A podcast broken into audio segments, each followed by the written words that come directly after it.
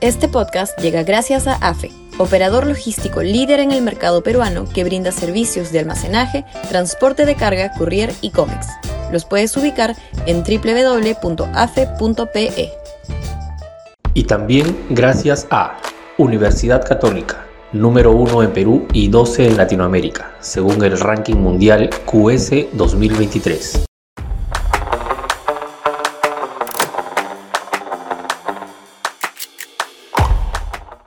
Su último discurso.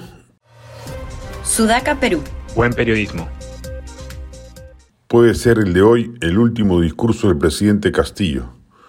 Conforme se van conociendo las declaraciones de Bruno Pacheco ante el equipo de fiscales, se confirmaría que el presidente de la República estaría comprometido en una serie de hechos delictivos que calificarían perfectamente para configurar la incapacidad moral permanente que se requiere para que el Congreso declare su vacancia.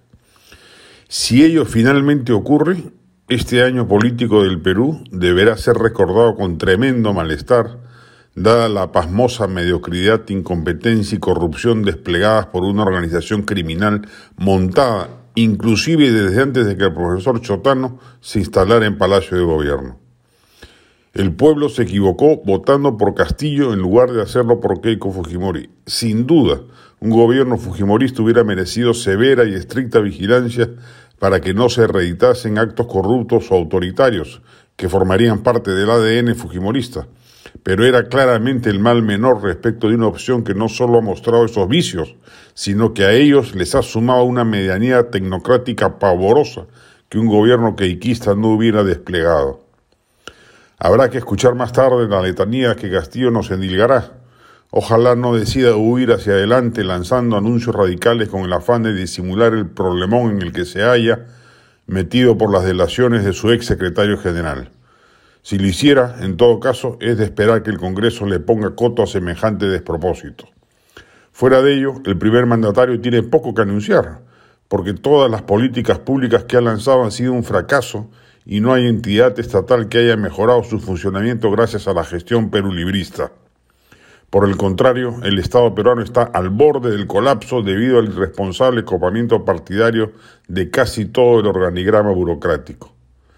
Si algo cabal correspondiese a Castillo hacer hoy, en unas horas, es un mea culpa estruendoso y sincero y una rectificación inmediata del modo de gobernar que ha desplegado en estos asiagos 365 días pero ello sin duda no ocurrirá.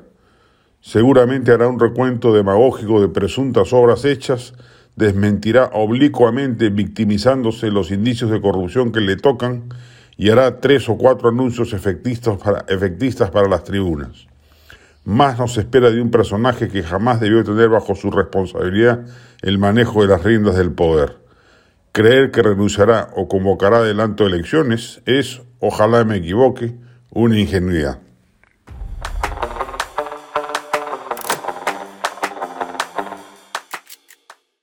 Este podcast llegó gracias a AFE, operador logístico líder en el mercado peruano que brinda servicios de almacenaje, transporte de carga, courier y cómics. Los puedes ubicar en www.afe.pe.